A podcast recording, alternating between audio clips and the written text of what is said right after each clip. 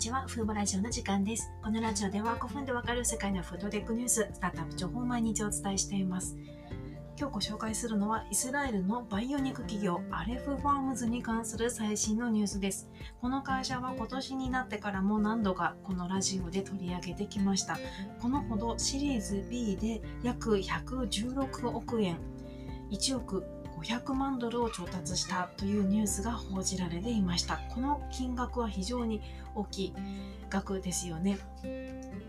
アレフファームズはバイオ 3D プリンターを活用してバイオステーキ肉を開発している今注目のバイオ肉企業の一つです。この企業は日本とも関わりのある企業なんですよね。アレフファームズは東京を拠点とするルール形成戦略研究所が設立した細胞農業研究会のメンバーでもあるんですよね。で実は、まあ、ご存知の方も多いかもしれませんが今年1月に日本の三菱商事と提携しているので来年以降もしかしたらアレフファームズの培養肉が日本にやってきてもおかしくない状況になっています。この会社は培養ステーキを大量生産するための特許取得済みの5つの技術が集結した独自のプラットフォームを構築しています。すべて自社の技術なんですよね。で先ほども言いましたが1月には三菱商事と提携し5月には今回のラウンドにも参加しているブラジルの食肉大手の ERF という企業とブラジルへのバイオ肉導入で提携をしました。そして2月にはですね、バイオ 3D プリンターでバイオリブロース肉を開発したことで話題を呼んでいました。プロトタイプも発表していますし、昨年のシンガポールで開催されたアグリフードイノベーションサミットで、プロトタイプが初めて発表されています。で今回の今回調達した資金で大量生産や海外展開の拡大や製品ラインのを増やしたり、あと技術のアップデートを図っていくとしています。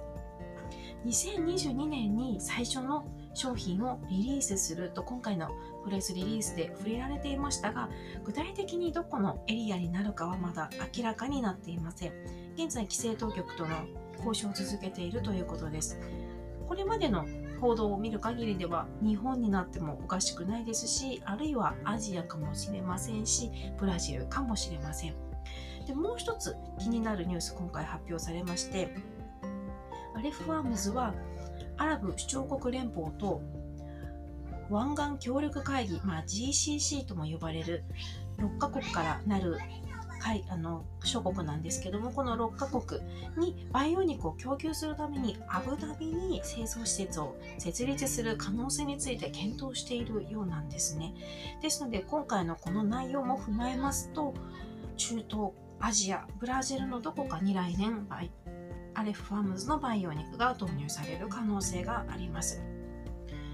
いろいろな今世界中で培養肉企業ってありますけれどもアレフファームズは今のところステーキ肉に特化しているんですよね。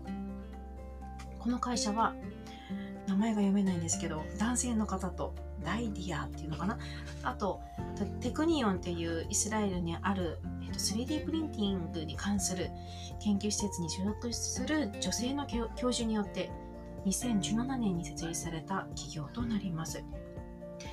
で培養肉全体の状況を見ますと今今まではコストダウンや大量生産、法規制といった課題が指摘されていましたが、徐々にこういった問題を解決するために大きく動き出しているなという状況にあります。まあ、皆さんもご存知かもしれませんが、培養肉が最初に販売されたのはシンガポールで去年の12月でした。アメリカのイートジャストがシンガポールのレストランで世界に先駆けて培養肉料理を販売しました。まだ今までのところは培養肉の販売を認めた国というのはシンガポールのみなんですけれども今培養肉のいろいろな会社が規制当局との協議を進めていましてもしかしたらあの老舗企業にあの元メンフィスミーツ今はアップサイドフーズという会社が今年年内にアメリカで販売するかもしれないですし来年というタイムラインで見ますと他のいくつかまあ数社その中にはイートジャストも含まれますがアメリカでの販売を目指している企業もありますのでもしかしたらシンガポールに続いて今年または来年アメリカで培養肉企業が販売するかもしれません。こういう段階まで来ています。でコストダウンでも大きく前進していましてイスラエルのフューチャーミートなんかはもう 110g あたり鶏肉の生産コストを4トンまで削減して今後さらに削減する予定になっています。またフューチャーミートは先日には1日に培養肉 500kg を生産できる世界初の生産工場をオープンしていますのですでにこう大量生産に向けてこうどんどん各社が歩みを進めたなという状況にあります。でアレフファームズも2022年の終わりまでに実証プラントの稼働を開始するとしています。この工場が稼働を開始すると、まあ、従来の肉度同等価格であの大量生産ができるようになる見込みです。で実際にあの研究シンクタンク系の情報によりますと早くて2025年には培養肉が大量生産できるようになり動物肉と同等価格になるなるだろうという報告もあるんですよね。で2040年の時点だいたい今から19年後にはもう代替肉の方が収益性で動物肉を勝る動物肉に勝るようになり肉全体の6割が培養肉または植物肉になるのではないかという予想も報告されています。こういったいつのタイミングで培養肉が大衆化するかという議論はまだ、まあ、逐次こう新しいデータが出ている感じですのでもっと最新データを見ればもっと違うデータがあるかもしれないですけど早ければ5年以内っていう見方もありますし、まあ、10年以内という見方もありますね。ただいずれにせよ、まあ、私たちが何て言うんでしょう。今スマホを当たり前に使ってる感じでいずれ培養肉が、まあ、誰も話題にすることなく当たり前に食卓に並ぶ日っていうのはまあ10年20年以内には来るのは間違いないだろうなと思います。それぐらいに今ニュースをフードテック関連のニュースを見てますと世界の培養肉企業が前進しているという印象が強いです。そして2022年にはきっと、まあ、今年ももしかしたら大きな動きあると思いますけど2022年にはもうラッシュ状態になるのかなと思います。